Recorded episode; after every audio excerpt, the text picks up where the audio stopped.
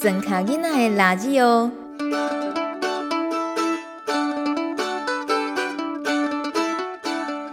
好，阿咪要开始啊哦，请你配合一下哦，吼，换到你讲的时阵你才讲哦，好不好？好，这是咱米米之音，呃，让三个月以来第一摆开播节目，这个情形哦，我家己嘛捌想过，是伫一个伫我平常时办公的所在厝内面，伫遮录音。啊，今仔日哦，诶，米米之音有三个人，一个是大米，一个是雪清，一个是。即马两个月月阿米，就是阮囝，我甲雪清的囝阿米。阿米是啥？阿米是细只鸭。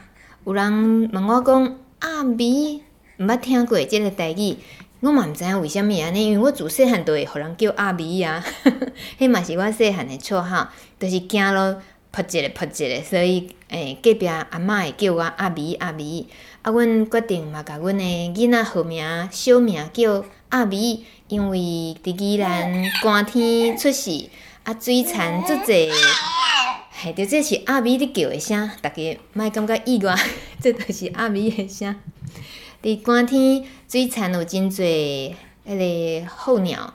水鸭，呃，诶，小水鸭，为西伯利亚飞来的，阮就爱伫寒天的时阵踮水田遐去赏鸟。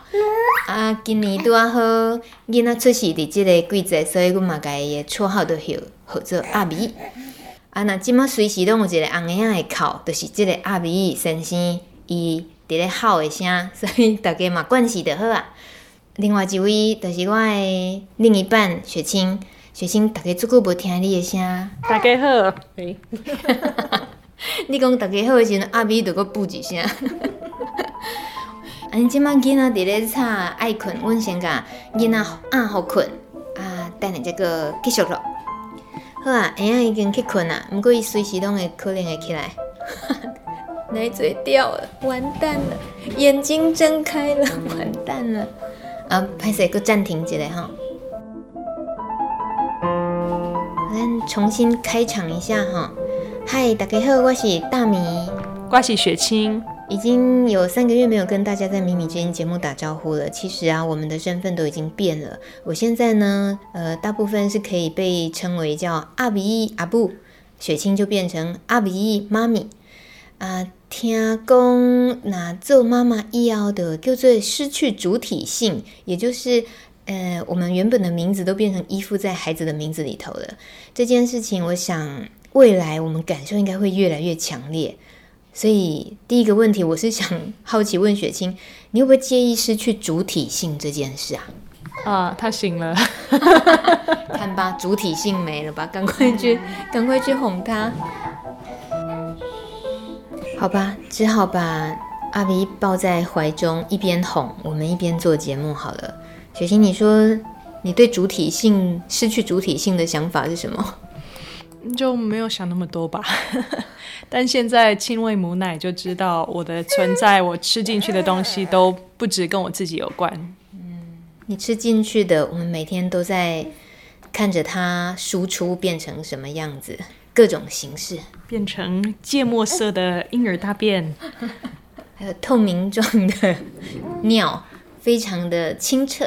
我节目里面讲这个，不晓得大家会不会觉得干什么？米米之音不是都在介绍农产品，怎么现在介绍起婴儿屎尿，关我屁事呢？对，真的就是一堆屁呀、啊、屎尿的事。这就是我们觉得米米之音在复归之后第一集应该讲我们自己生产这件事最直接相关的，就是我们吃进去了什么。我们排出了什么？我们更重要的想分享我们吃进去什么啦，就是我们为了达到平安顺产这件事情，一般人所有的讲究吃，很可能是要吃嗯名牌店的啊，要吃什么五星级师傅的餐厅的啊，然后一定要什么味道啊，什么食材哦。我们对于食材还是真的算是有比较机车一点的，很机车。那我们呃一说到想要聊聊自己米米金生产的故事的时候，雪欣，你那时候直觉你就觉得说，哎，可以聊这个，然后你就开始回忆你怀孕的整个过程。你回忆的过程里面，开心的多还是觉得辛苦？现在回忆大概是开心有超过一半吧，但是一开始是真的还蛮不爽的。什么意思？就刚知道怀孕。一两个礼拜之后开始害喜啊，然后我我是个超爱吃的人，我一直都是很很支持、很喜欢《米米之音》这个节目，是因为一直在介绍各种台湾的好吃的农产品啊，然后我们也常成为那些受访者的客人啊，就在访问完我就会觉得哇，这个东西太棒了，我们可以买来吃，然后也真的会发生。结果害喜的时候，我整个人失去了对吃的兴趣，完全什么都不想吃，什么都吃不下。嗯，就觉得冲击蛮大的。那个冲击岂止你啊，还有我啊。我们家平常你是饲养员，然后呢，你就负责到处全台湾去买你你很喜欢的这些农产品，我也就吃得很开心。可是当你开始害喜之后，食欲不振，然后当然就换我掌厨，我煮什么就被嫌弃什么，我冲击也很大，好不好？不好意思，不过这应该是理所当然要体贴的啦。嗯、怀孕的时候的那种突然间什么胃口都没了，应该也是就是你刚刚讲很不爽、很沮丧的感觉。嗯、但幸好好像那就是怀孕初期的那个害喜的时期，大概前三个月，对不对？对，我当然是比较真的很不舒服两个月，但我发现我我我们是没有规划一定就是那个时候要怀孕，就刚好顺利那时候可以成功受孕嘛。但我发现那个时间点超好的，因为我是大概六月初知道自己怀孕。然后六月到八月是最不舒服的时候，正好是我们宜兰这边农产品最少的时候，就是整个夏天太热啊，大部分的东西种不起来。然后我真的就没有想吃，也就没有很丰富的农产品错过了。嗯。但是刚好那个时候就是水果也比较多的时候，然后有一段时间我真的除了水果之外，我没有任何想吃其他东西的欲望。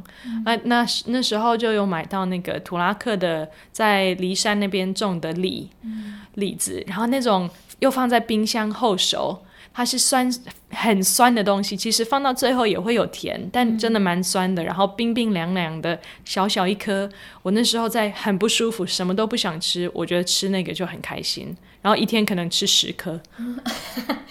对，怀孕刚开始的时候啊，你在害喜啊，然后不舒服，我都会问说，那你要不要吃梅子？因为我们台湾人从小到大，就是只要一讲梅子，就是说，哎，你害喜哦，都会以为说就是害喜就想吃酸的嘛。可是当我讲说要不要吃梅子啊，酸梅什么，你都没兴趣啊，所以你就只对那个新鲜的李子有兴趣。其实我是没有特别爱吃梅子啦，就本来对那个味道没有怎么样特别喜欢，但。吃酸的是真的，就是吃酸是比较比较能够，也不是说真的让你不恶心，但就比较会有点食欲。嗯，我觉得这一次因为雪清，呃，从怀孕的整个过程，然后我自己也同样身为女性，在看的时候才知道，原来整个怀孕的过程是这件事情，是会发生这么多事情，而尤其在。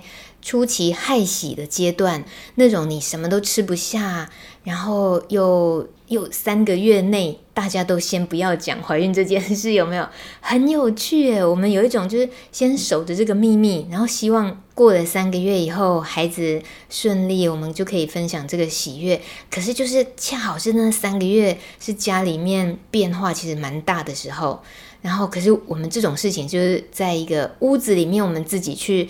承担跟面对那些变化还有考验，但是外人要帮也是帮不上忙的。他们甚至于不知道啊，你们家正在经历什么，有什么大不了的这样。对，不过刚好那个时候我们五月中受孕嘛，然后就疫情整个比较就进入三级警戒嘛，所以正好在我们我最不舒服的时候，是我们最不用出门的，然后本来排的一些工作也都取消，所以也还不错啦。但像有一次那个图拉克的。那个奶奶她打电话跟我说，我们水蜜桃有一整箱的，就是已经快要坏掉了，不有有瑕疵的那个 B 果。你如果要的话，你要加工，我们带下山；你如果不要，就倒到山山谷去。然后我听到这句话，我就想说，我是个那么爱吃，然后很爱水蜜桃又很爱加工的人，我怎么可以让那些水蜜桃倒进山谷呢？但是我那时候是真的已经大概一个多月，完全没有做任何料理，也没有做任何厨房工作，然后也没什么体力，然后我就马上跟你说，你明天有空吗？你可以跟我花一整天的时间处理水蜜桃吗？但最后真的就是。有点勉强自己，也没有食欲。这其实吃水蜜桃是有食欲的啦，但也没有什么体力。但是加工完那一整天，当我们最近又可以吃到那时候加工的那个水蜜桃酱，真的觉得好开心。嗯，然后我想说，我从来没做过哦，家里要做什么酱，什么是料理，都是蔡雪清的事哦。我都是在忙着做节目的事，我哪有办法啊？那时候也都还在生产节目啊。结果雪清就真的因为不舍得。整个那个碧果倒下山谷变堆肥，然后家里扛回来一大箱的水蜜桃碧果的时候，我们那一天真的是花几乎是一整天时间啦，好好洗去果皮。去果皮之前是先穿烫过，烫过热水，然后果皮才好去除。那那种逼果一去果皮，其实就非常的失黏了。然后整个状态呃慢慢慢慢处理，一整天下来，最后那个果酱的。玻璃罐也都还要经过很严密的步骤，才可以确保它真空，能够让我们保存下来，对不对？你那个阿比乖，哦、你是不是在咧抱怨公司啊？那你要不要叫做水蜜桃果酱？是哦。那好，怀孕初期，现在记忆最甜美的应该就是水蜜桃果酱，对不对？对，还有那个李子，好好吃啊。啊，那再来，呃。怀孕到那个比较害喜之后，算是叫做第二期吗？就比较舒适的。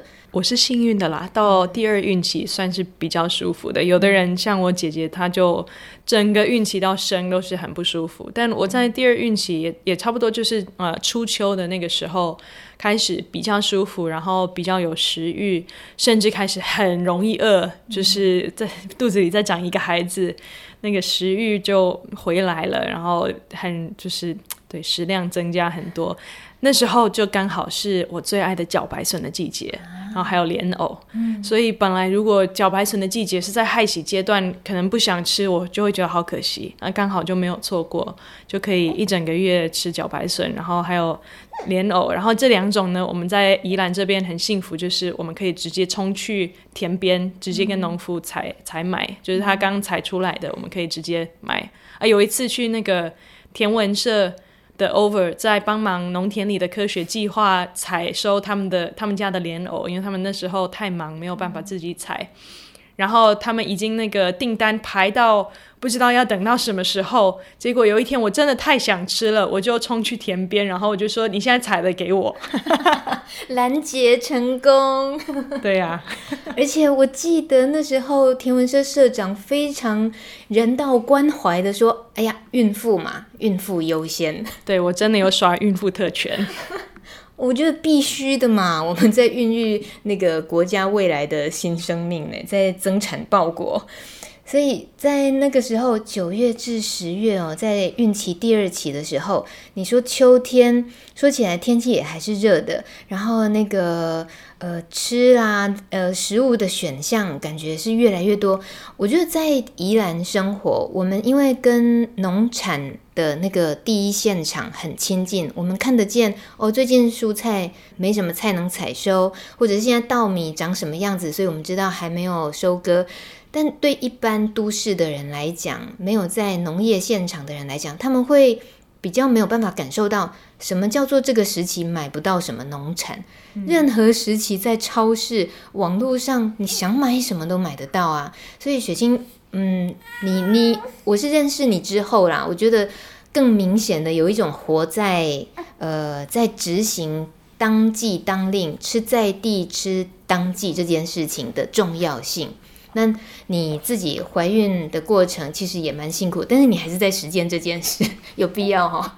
有啊，怀孕特别就要吃的更小心更好。所以当我们可以就是不用变成哦，我本来买的食材，我现在都不要去吃那些怕有农药或什么，那现在我要去什么有机商店买有机蔬菜，我们其实没有那样子，因为我们在怀孕之前本来就是在买这些朋友们种的东西，或者是你访问过的农友他们种的东西。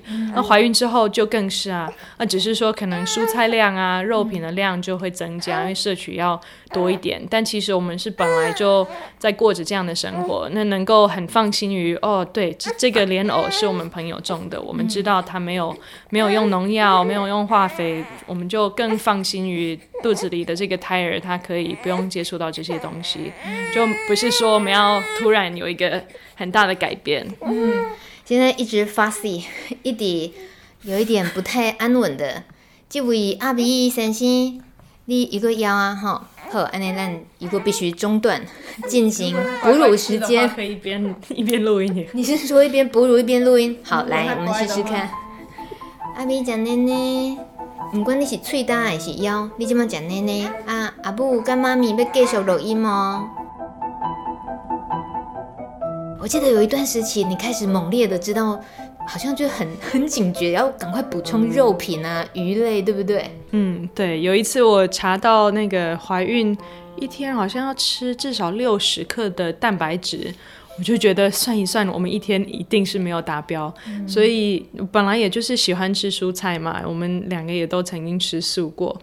那后来发现，对蛋白质摄取要增加，那就先从蛋开始，还有一些豆制品，没错。但是台湾的肉品其实也有很多很棒的，那个就是台湾的鸡啊、猪啊、牛，可能牛比较少。但我那时候就开始在想，那如果我们要买比较安心的、品质比较好的国产的肉品，我们可以去哪里买？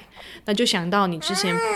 访问过的，直接跟农夫买，他们其实是我平常在用的，呃，一些线上的那个购买食材的平台上面，我觉得肉品做的很很很棒的，就是他们除了卖这些国产的肉之外，他们也都会分享这些背后的故事，它是怎么样饲养的，甚至它的它的饲料可能是国产的杂粮啊，这些都会讲的，都会描述的很清楚，然后我就开始。呃，在买很多肉。我记得第一次买那一箱的，就是有有一些鸡肉、猪肉，甚至也有台湾牛。你那时候就就在想说，买这么多干嘛？因为我们吃不完啊，吃很久。结果应该不到一个月就吃完了。以往我自己在成家之前，嗯，外面有时候也都会吃饭啊，吃到一些肉啊什么。还真的是不太一样，其实品质是很好的。嗯，那你自己也对于在台湾吃到这些本土的肉品，你觉得很不一样的地方吗？嗯，我觉得主要是，其实我我们在买食材的过程中，我们大部分就是生鲜类的，我们是跟在地买，然后米就更不用说，我们宜兰这边认识的农友或之前我自己种就很多嘛。但是我发现，你如果要真的就是很彻底的都吃国产的东西，都吃比较友善的东西的话，肉是挑战比较大的，因为我们这边比较没有认识。自己朋友在养殖，然后其实养殖要要能够卖肉品这件事情是通常不是那么小规模可以做到的。我我们之前有吃过朋友养的鸡，但是猪牛这种就比较难。所以当你要吃，你要支持这些国产的肉品，不是说你在在地，你今天想到想要吃猪肉，想要料理猪肉，你就马上可以去取得你。对于它的来源非常的安心，甚至你了解那个生产者的的背景故事，所以就是要稍微多规划一点，然后透过很棒的平台，像直接跟农夫买，还有主妇联盟合作社，他们在合作的这些产商，你就可以很信任他。但就是你要稍微预先规划一下，你这个礼拜可能想要吃哪些肉品，你就先定。那以主妇联盟来讲，我们就是每个礼拜都可以。我们这边有一个班嘛，就可以每个礼拜订到，但就是要先想好下个礼拜我想吃什么，我现在就来订。我这个部分呢，要非常非常的佩服你啦，不只是家里你喜欢烹饪这件事，喜欢当饲养员，然后。我觉得像是我做《米米之音》节目，一个长时间在做广播节目的人，我知道自己做节目的节奏啊，我应该做企划、做剪辑、排通告，然后呃怎么样的成音，然后要上架，巴拉巴拉这些，自己会安排时程，一个礼拜又一个礼拜这样子。可是你在管理我们家的冰箱，还有我们的三餐，你也是这样子诶。比如说礼拜几就说，哎，今天要订合作社了，哎，今天那个什么菜要到了。然后每个礼拜都有几乎一个很固定的时间点，然后去管理哦，什么菜快没了哦，这个礼拜应该要订什么？好，我是深深的佩服跟感谢啊！包括现在我自己拿着麦克风，我还是继续做节目，但是呢，雪清就需要喂奶，现在就抱着孩子，然后一边喂奶一边还可以好好说话。你刚刚录音之前，你还说你可能没有办法专心讲话，结果你可以耶。不是啊，如果他在哭，我就没办法专心啦。啊，现他现在乖乖喝奶就可以，只是手酸了一点而已。我相信听众一直听到有个宝宝在嘤嘤，可能也很难专心听。那把不管了，反正这集就是考验大家。我没有打算去除背景音那个娃娃的哭声的声音。我们接下来讲到生产过程里面。呃，刚刚讲的那个吃莲藕啊、茭白笋，大概就是夏天的时候嘛，九月初秋。哦，已经初秋了，对对对，对初秋，嗯、然后再来也刚好也那时候是你第二孕期，所以我们也开始补充了比较大量的肉品，然后呃再来，其实像渔产方面呐、啊，我们。因为我们不是住渔村哦，那在台湾说真的要买鱼也不是什么难事，都买得到。可是我们想到，我们也想支持友善渔产的话，我们还是有我们自己选购的方法。嗯，对，我我们是比较没有那么勤劳，会去跑渔港买那种新鲜鱼货的。但像你之前访问过一些养鱼的，像张家生。嗯我就觉得那集节目好好听哦，然后就会因为这样子对他的品质非常的信任，然后他之前也呃，我们也有机会吃到他的蚵仔鱼，然后就觉得好好吃哦。那当然就是怀孕期间多吃一些鱼是很棒的营养补充，所以我们那时候也有从他的那个叫呃台潮鱼集。有这样子的平台，然后上面就有两个你访问过的养鱼的，就是张家生还有一夫水产，所以我们也是订一大箱，就是他们的鱼鱼虾这些，然后就吃的很开心。嗯。而且我想起来，哎，当我们跟大家周遭社群、亲朋好友分享说，哦，我们怀孕了，我们要即将要迎接宝宝的时候，然后大家都一起开心。那一旦是农夫、农友们知道这件事情，我们家的围墙开始慢慢的就会有有微博会出现了，就大家会觉得，哎，来照顾一下。我觉得怀孕很大的一个幸福点就是大家很喜欢喂食孕妇。我真的我是很爱吃的人，所以当大家就是很开心，你要送我这个送我那个，我是厚着脸皮就 收下，然后吃的很开心。对，所以我们真的是收到很多农友们、邻居们的爱。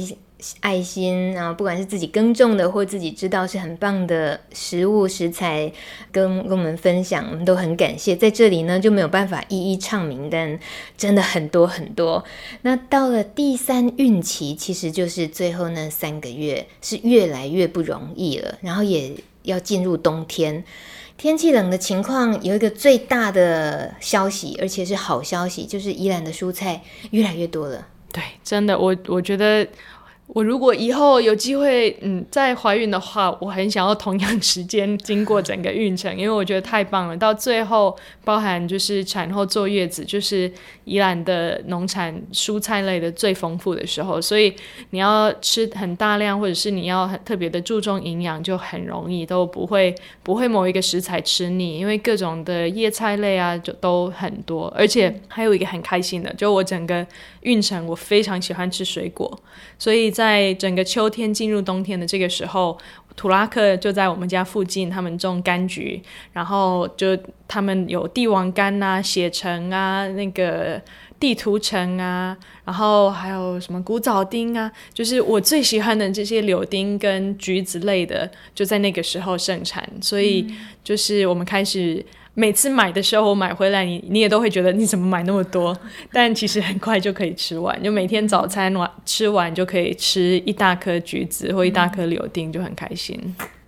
我觉得如果有那个阿姆阿妈那个比较有传统养生观念的人，听到说哈，你安尼怀孕，弄一点点讲柑橘类，根本伤冷，对吧？嗯、但好像我们并不是不注重这件事，我们也是很在意不要吃太生冷的东西。可是关于柑橘我令不令这个事情，雪清你自己是怎么想？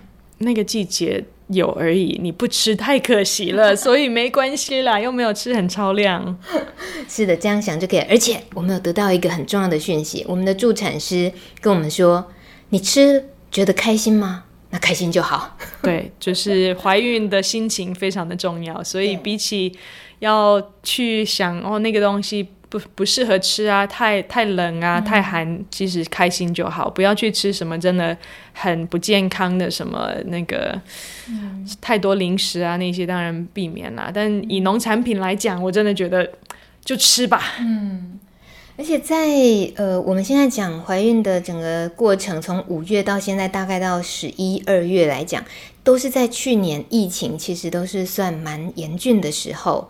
那呃，怀孕生小孩之前，我们本来就减少了很多很多，几乎不会有什么社交活动啦，呃，然后在采买的这些事情上，我们也是。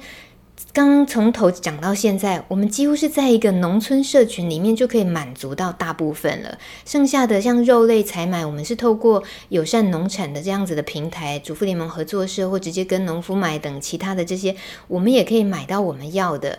等于这个防疫又兼能够很兼顾到营养，支持在地农产，根本都不违和。嗯，对啊，对啊，尤其。像前阵子有蛋黄 鸡蛋，对，我那时候都觉得心里好庆幸哦。我们家买鸡蛋真的是超幸福哎。有啦，我有蛋黄。你有蛋黄？嗯，就是通常呢，我们买蛋的邻居，也就是日和三号农场的，他他算是负责人嘛，就是负责养鸡的慧君。通常呢，我就是跟他说，慧君，我明天跟你拿两颗蛋，可以吗？然后通常就是可以啊。我的蛋黄就是他说可以等下个礼拜二吗？就是那那时候可能是礼拜五，然后我要等三天，我我其实是蛮慌的啦，但只有只有发生那一次，哎，隔一个礼拜，我说明天可以拿蛋吗？可以啊，看多幸运，就是要蛋就有蛋，而且他就在我们隔壁邻居。对，怀孕的时候，她每次说：“哦，好，我傍晚送过来。”我都说：“不用，不用，我散步过去。”因为怀孕就是产前要多运动嘛。那、嗯啊、后来产后生了小孩，真的很忙，所以我都说：“好，你可以送过来，没关系。”我们家吃的鸡蛋呢、啊，有时候还包括隔壁邻居自己有养大概五六只母鸡，然后他如果一家人呃去。呃，回台北不在这边，要我们帮他养鸡喂鸡的话，那几天他就说，嗯，那蛋你们就捡去吃，超大方的。对，真的，而且他上一次问我们能不能顾一下他家的鸡，就喂个两天，我我说好啊，没问题啊，结果我隔天就生了，你这 你就下蛋了，对，我下蛋了，对，那就是在今年的呃。呃，今年的除夕那一天啦，嗯，好，在先讲除夕那天生产之前，也就是今年一月份，就在产前最后那个月份，二零二二年一月，已经是最冷的时候了。然后那个时候也正好有雪清最期待的水果，最喜欢的。我把它当蔬菜比较多啦，OK，也就是番茄。嗯，我每一年等宜兰的番茄都觉得等很久，因为宜兰番茄季也就这么几个月份。然后我是很希望我可以每天都吃番茄的人，嗯、但我觉得番茄能够吃在地品质最好的才是最爽。你如果硬是要每天吃番茄，在不对的季节，其实那个品质就不太一样。然后你也不太知道，就是如果不是在地的你信任的品牌，可能。不在对的季节种的话，也是需要靠比较多农药，所以我是会很耐心等待到每年差不多一月，可能是过年前后这个时候，番宜兰的番茄大出。那其实，在产前是只开始出一点点，其实还没有到大产出。然后那时候我记得，就一开始跟彩福好甜买，那时候那个彩虹番茄的还没有开始，他们就说过年后。但很好玩的是。当我跟彩虹番茄的思雨说：“哦，我我可能差不多那时候在坐月子，你们的番茄才出来。”他就说：“那你不能吃番茄啊，太冷啊，太寒呐，你坐月子不行啊。”啊，当下我心里就觉得，我就是要吃啊，我怎么可以不吃呢？但后来，其实我们坐月子也不是说那么的传统。我其实是还蛮欣赏台湾的这些传统的饮食的文化，只是说我自己身体的上的一些调理，我是都长时间在看中医。嗯。那我的中医师就跟我说，其实我帮你配水药，你要补的，我用水药帮你补，然后是比较针对你的体质。那饮食方面，你吃你吃你开心的就好。你吃的健康、营营养均衡，这样就好，那你就不用特别怎么样的吃。嗯、然后我有问他说：“那那像番茄可以吃吗？”他说：“可以啊，你开心吃就吃啊。”所以我就跟思雨说：“我的月子可以吃番茄，我要吃很多。”你好像拿到一张通行证，就是才能够去大方的开始购买。你真的认真去等待一个季节到了，你去吃在地的这么棒的呃蔬果的时候。你就会记住啊，这个味道就是这个季节，就是混着这个时候的空气，这个时候的整个季节的气氛是很珍贵的。嗯，我觉得这变成是一种享受，也确实是那种一整年随时都要就有，好像少了一点它的珍贵的感觉，少了一点你好好去品尝那个独特性的机会。这样。对啊，你如果每天可以去迪士尼，就没什么特别的嘛。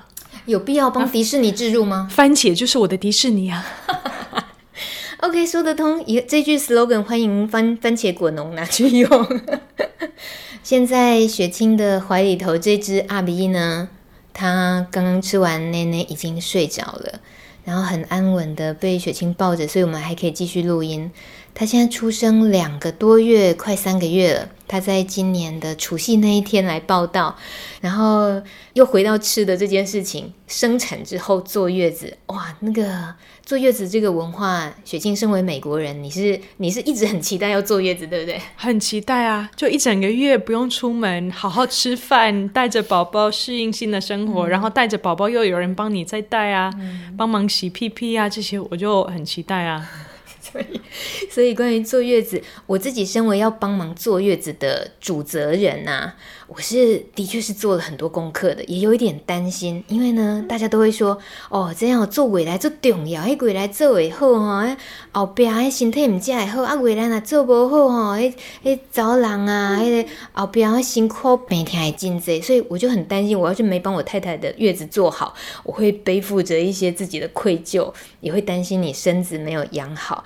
但是做了很多功课，我觉得有点白做诶，就是你刚刚讲的，我们去看了中医师，他说其实就吃你有胃口、你想吃的食物，然后剩下的用水药调理，其实就够了。当然是以你的情况而言啦。所以本来啊，连米妈都已经寄来了各式各样的可以做麻油、素鸡，然后猴头菇啊，很多素料要让我们坐月子好好发挥的，诶。派不上用场，因为后来发现血清一生产完之后，那个乳汁泌乳的那个机能非常的顺畅，所以不太适合在吃的太营养、太燥去激发乳汁。也也不是说太营养了，还是要吃很营养，哦、因为毕竟它的营养都要靠我。但就是不用，嗯、也不止不用吃发奶的。那时候就是被说你不要去吃发奶的东西，因为会太多了。嗯 可是啊，很难忘的一件事情，就除夕那一天，就阿比生出来报到的那一天，我们突然接到我们的好朋友合群农庄张大姐的电话，然后她就她本来是要邀我们去她家吃年夜饭，可是那天她打来之后，我就跟她说，呃，张大姐，雪清生了，然后张大姐好开心，就说生了哦，哦，好好，那我等一下，我有我有鸡汤，我拿去给你们。哦，我那一时间听到，我几乎快掉下眼泪，因为刚忙完生产的整个过程，其实我们都是很累的，然后也很新奇、很紧张，要迎接这个小生命，而又是除夕夜的除夕围炉餐，心里正在想，这一餐应该怎么样准备才好呢？张大姐说她有鸡汤。对孕妇好啊，然后又又觉得也是很代表那个围炉餐桌上的，所以就很开心，他就拿来。那张大姐一拿来我们家之后，她看了宝宝很开心，然后一边倒着鸡汤，我就说：“大姐，阿丽奈给那里这功夫煮鸡汤。”伊讲：“嘿呀，啊都阴暗都围炉要招大家来家吃嘛，阿都爱煮这鸡汤。”我一听我就说：“哈，你是不是讲这是阴暗原本？”围炉餐桌上迄落鸡汤，你都安尼摕来互阮啊！所以因案大家围炉恁兜都无鸡汤通食。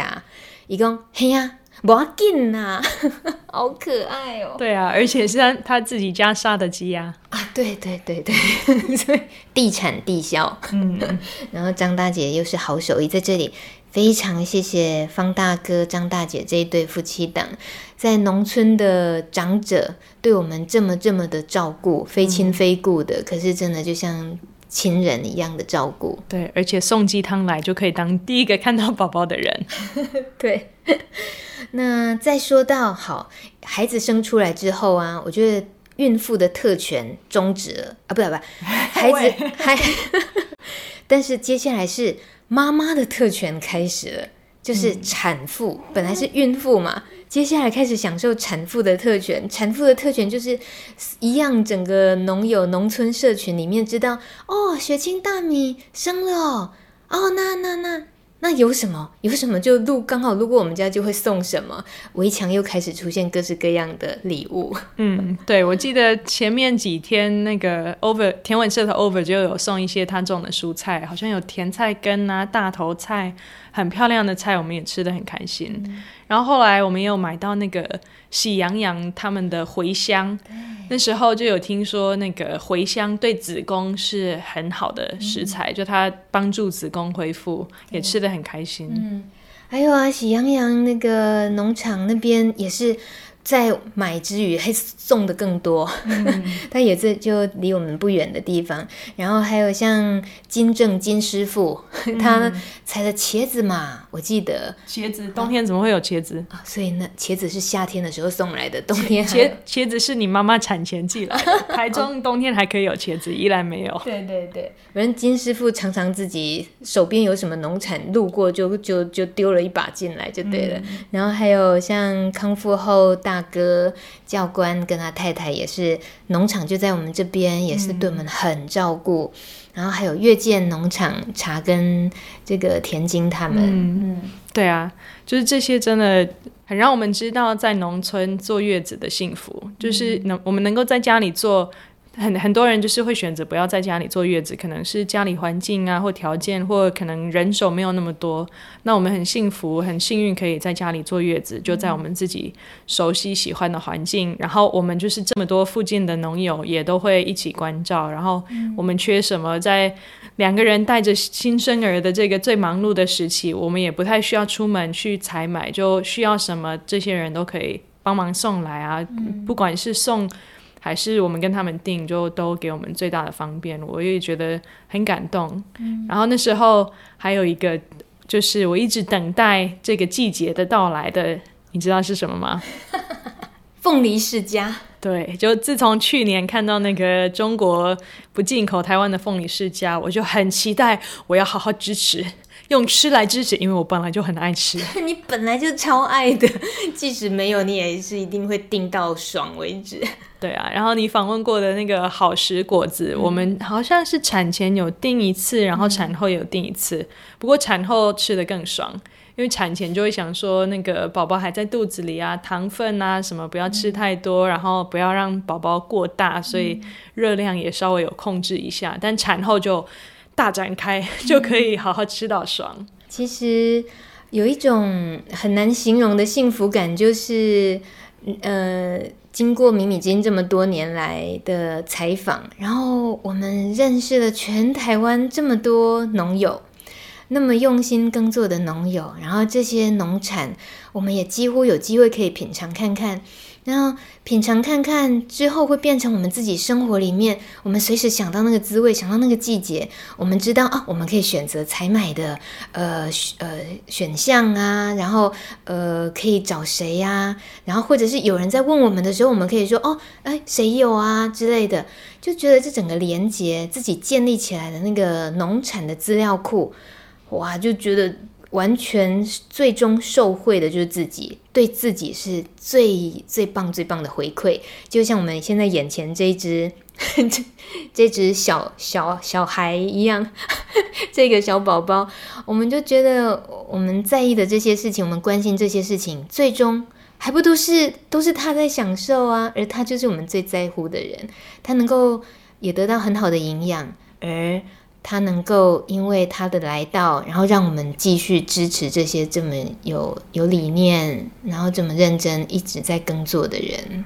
嗯，对啊，而且在附近的这些农友也不只是提供我们整个家庭的食材，我也会很期待到时候他比较能跑能走的时候，我们也可以带着他去田边拜访，或者是说他可能再大一点就可以去田里帮忙帮忙除草啊什么。如果可以去。那个打工换菜也不错啊，打工换米，我们家就多了这一位，食材费也也开销也会增加啊。他自己去田里打工换菜也不错，一定要哎！我觉得以他成长的速度啊，吃母乳，然后头好壮壮这样子，我都一直在预言他大概两岁就可以自己出门打工换菜，帮家里准备一些食材回来。我觉得代机哦。那今天这个米米之音二零二二年付出，然后第一集，我想真的就是。一种很自在的、没有压力的啊！我们也真的在这个疫情的情况，又有很多呃，这个带小孩啦，家里的一些该处理的事情，这些情况我们也没有办法呃多做太多额外的，像之前制作的采访、外访的方式。那我们能够先把自己生产的故事整理出来，能够这样子回忆起来，我觉得是甜美的多。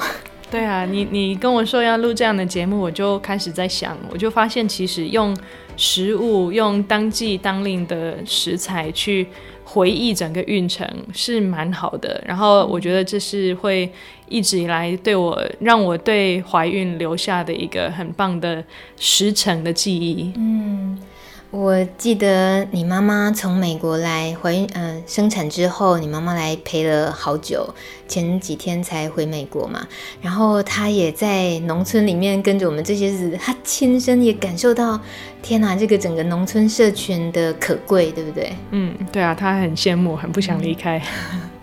在这样子的透过我们自己怀孕生产的这样的历程，分享了跟农产的连结。